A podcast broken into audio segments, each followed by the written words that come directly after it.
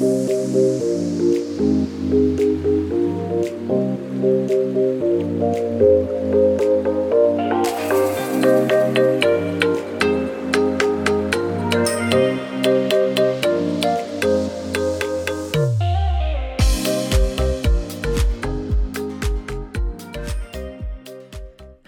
und herzlich willkommen beim Podcast Personalwelt. Ich bin Nicole Menzel, Personalstrategin, Coach und Unternehmensberaterin und seit kurzem jetzt auch Online-Kursanbieterin.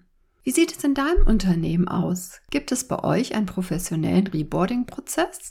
Viele Unternehmen führen ein strukturiertes, geplantes Onboarding durch.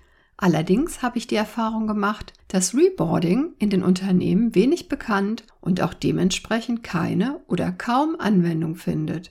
Falls du den Ausdruck Reboarding noch nicht kennen solltest, Reboarding bezeichnet den Wiedereinstieg.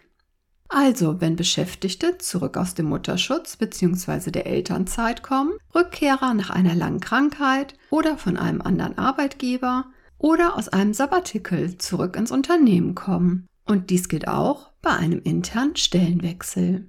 Mit einem durchdachten Reboarding-Prozess können diese Menschen sehr gut und zügig eingearbeitet werden. Denn unsere Zeit ist so schnelllebig, dass sich in ein paar Monaten schon einiges am Arbeitsplatz geändert hat. Vielleicht gibt es neue Strukturen, geänderte Arbeitsabläufe, ein neues IT-Programm bzw. einen neuen Release-Stand oder vielleicht aber auch neue Ansprechpartner bzw. Ansprechpartnerinnen. Damit kurzfristig bestmögliche Leistungen erbracht werden können und die Motivation hoch ist, ist eine Unterstützung durch ein gutes Reboarding in meinen Augen unverzichtbar. In dieser Folge erhältst du 10 Tipps für ein erfolgreiches Reboarding. Und jetzt geht's los!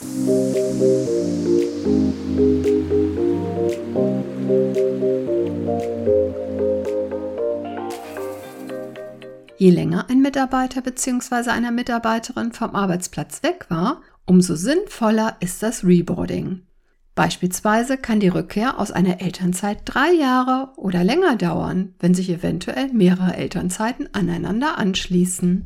Aber auch schon innerhalb einiger Monate verändert sich gewaltig viel am Arbeitsplatz. Aber nicht nur das, auch der Mensch, der zurückkehrt, hat sich verändert. Du wirst überrascht sein, wie viele neue Kompetenzen häufig dazugekommen sind oder vielleicht auch ausgebaut wurden. Allerdings werden auch die Anforderungen dieser Menschen andere sein. Dies sollte immer bereits vor dem ersten Tag abgestimmt werden, denn auch das Reboarding fängt genau wie das Onboarding auch bereits vor dem ersten Arbeitstag an. Bei dem Reboarding genau genommen sogar bereits am ersten Abwesenheitstag. Daher ist es sinnvoll, sich mit diesem Menschen ausführlich vorher auszutauschen. Überprüfe deine Erwartungen und die Wünsche bzw. neuen Anforderungen, beispielsweise was die Vereinbarkeit angeht, deines Mitarbeiters bzw. deiner Mitarbeiterin. Werden jetzt besondere Anforderungen an den Arbeitsplatz, die Arbeitszeit usw. So gestellt, sind Kita-Zeiten zu berücksichtigen oder benötigt jemand, der langzeitkrank war, beispielsweise einen höhenverstellbaren Schreibtisch oder ähnliches?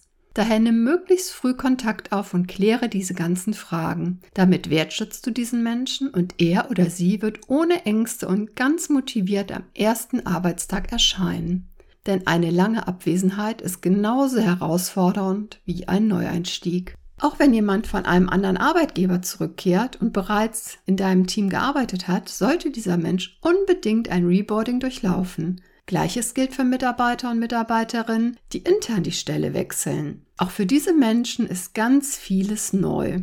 Zurückkehrende Menschen durch ein gekonntes Reboarding geschmeidig zu integrieren und wertzuschätzen, führt nicht nur zu motivierten, zufriedenen Mitarbeitern und Mitarbeiterinnen, die schnell eingearbeitet sind und sehr gute Ergebnisse liefern, welche Wirkung nicht zu unterschätzen ist, ist die, dass sich dein Employer Branding deutlich verbessern wird.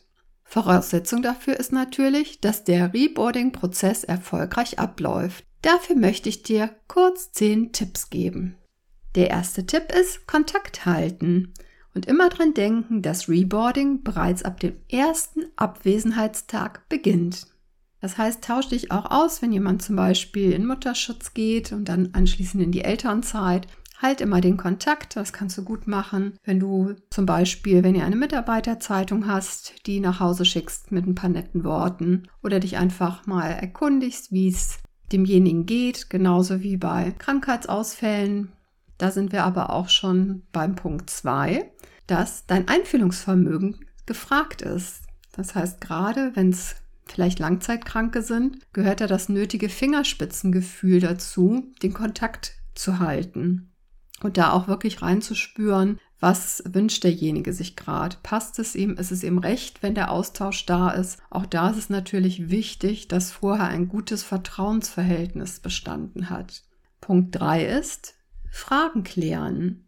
Das heißt zum Beispiel auch Geldfragen, finanzielle Dinge klären und die neuen Anforderungen sowie die Vereinbarkeit. Mit Geldfragen meine ich die Sachen, die sollst du natürlich, je nachdem, welchen Bereich du arbeitest, nicht selbst beantworten, aber die Brücke vielleicht zur Personalabteilung schlagen, dass dort Fragen zum Hamburger Modell beantwortet werden können, das heißt bei einer Wiedereingliederung, die von der Krankenkasse übernommen wird, oder aber Elterngeld, also Geld während der Elternzeit, während des Mutterschutzes und so weiter.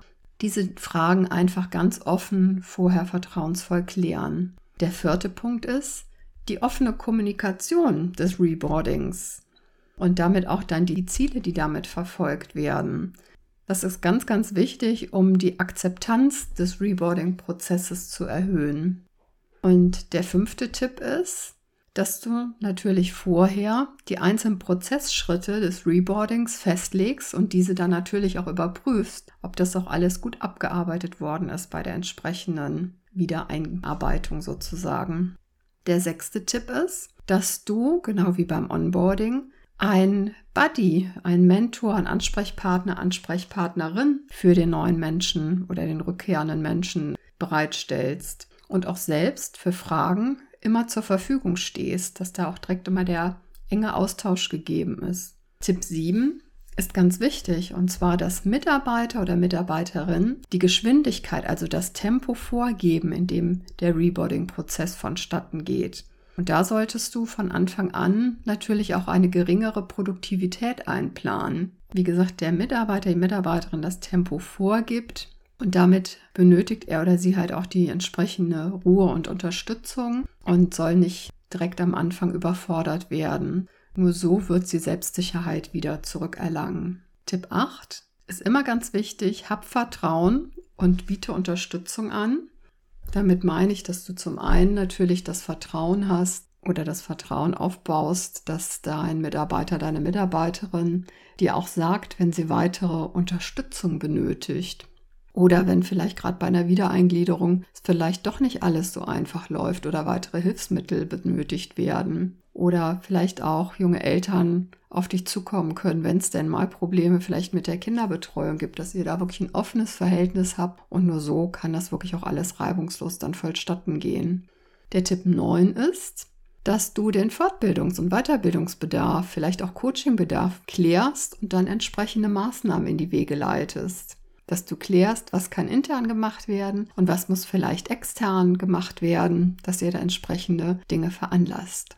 Ja, und der zehnte Tipp ist, bedenke, dass es sich beim Reboarding nicht nur um eine Rückkehr, sondern auch um einen Neubeginn handelt. Ich denke, das ist auch ein ganz wichtiger Punkt. So, das waren kurz und knackig meine zehn Tipps für dich, um zurückkehrende Menschen wieder effektiv und wertschätzend in dein Team einzugliedern. Weitere wertvolle Hilfen und Tipps bekommst du in meinem Online-Kurs mit Leichtigkeit zur akzeptierten Chefin. Dies ist ein ganz spezieller Kurs für neue weibliche Führungskräfte im Gesundheitswesen, womit ich ausdrücklich alle Flint-Personen ansprechen möchte. Hinterlasse mir gerne eine Rückmeldung auf Instagram, wie dir diese Folge gefallen hat und was du für Themenwünsche für die nächsten Podcast-Folgen hast. Du findest mich dort als nicolemenzel.de oder aber auch unter Personalwelt. In diesem Sinne wünsche ich dir ein erfolgreiches Reboarding und lass uns die Personalwelt so machen, wie sie uns gefällt. Es ist so schön, dass es dich gibt. Pass auf dich auf und bleib gesund. Alles Liebe, deine Nicole Menzel.